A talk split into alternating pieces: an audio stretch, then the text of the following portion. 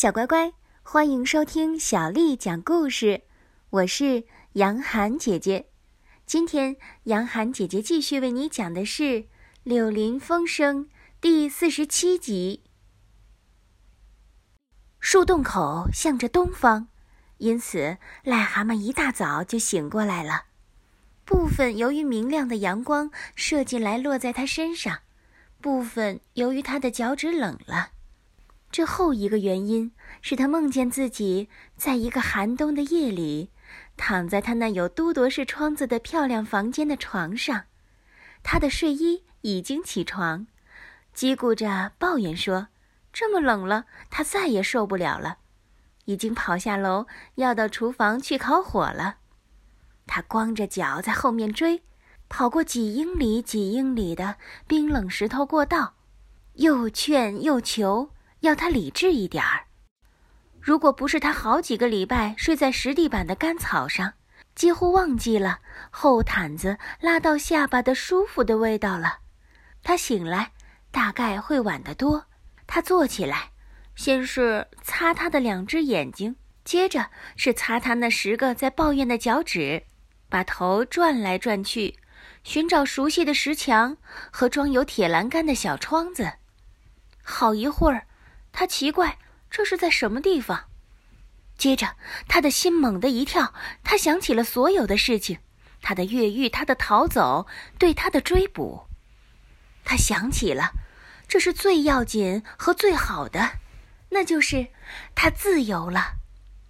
自由，光是这个字眼和想到这件事，就抵得上五十条毯子。他一想到外面那个快乐的世界，就感到浑身温暖。那个世界正在急着等他凯旋，准备好招待他和讨好他，急着要帮助他和陪伴他，好像在他倒霉以前的旧日子里那样。他抖抖身体，用手指头抓掉头上的干草叶子。等他梳妆完毕，他大踏步地走进舒服的早晨阳光里。虽然冷，但是信心十足；虽然肚子饿，但是充满希望。所有昨天那些紧张的恐怖感，由于休息过了、睡过觉了，晒着明朗和鼓舞人的阳光而一去不复返了。在这个夏日的清晨，他拥有了整个世界。洒着露水的林中土地又冷落又寂静。绿色的田野也只属于他一个人所有，他感到高兴，来到了大陆。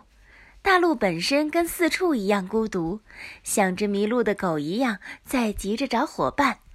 然而癞蛤蟆要找的是一样会说话的东西，能明白地告诉他该朝哪一边走。一个人的心情轻松，口袋里有钱，没有人到处追捕你。要把你重新捉进监牢，那就真的是太好了。可是如今，癞蛤蟆实在有所谓的很，每一分钟对他都无比重要。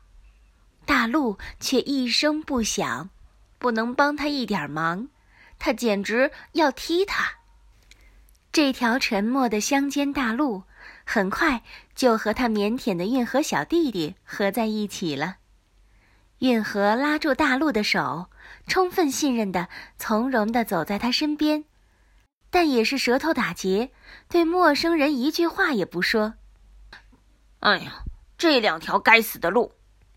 哎呀，不过有一点还是清楚的，他们两个都一定是从什么地方来，要上什么地方去。没办法呀，癞蛤蟆，我的乖乖。于是他耐心的在河边大步走，在运河拐弯的地方。有一匹孤单的马，一步一步地走来，低着头，像是有什么沉重的心事。那匹马紧圈的挽绳连着一根长绳子，绷得很紧，但是随着它的步子一沉一沉。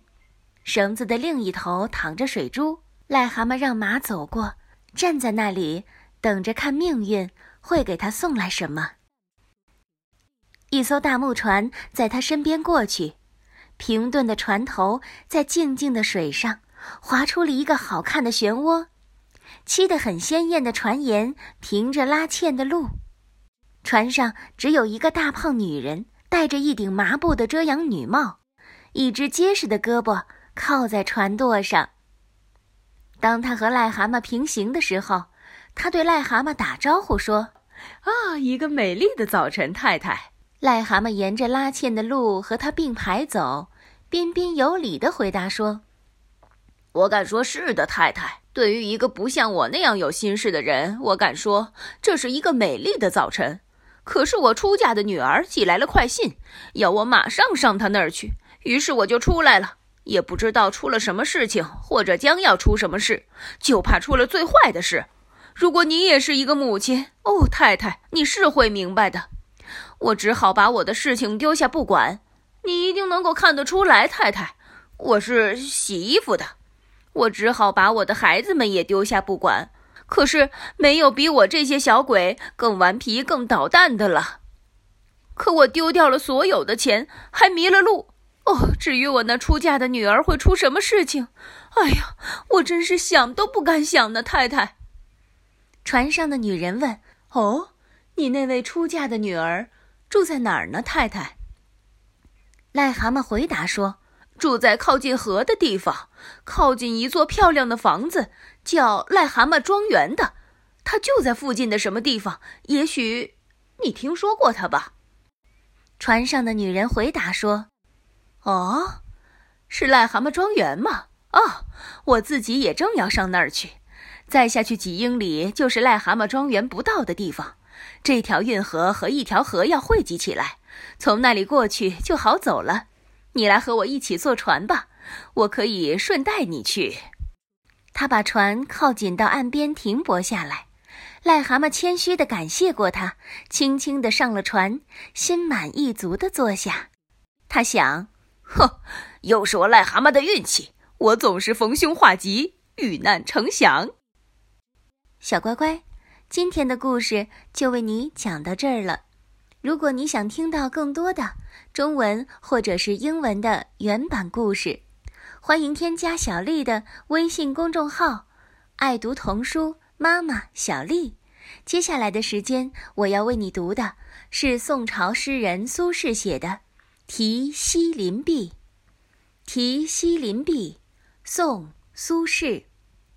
横看成岭侧成峰，远近高低各不同。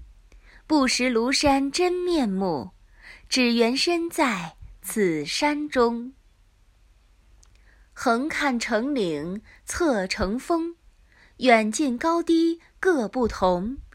不识庐山真面目，只缘身在此山中。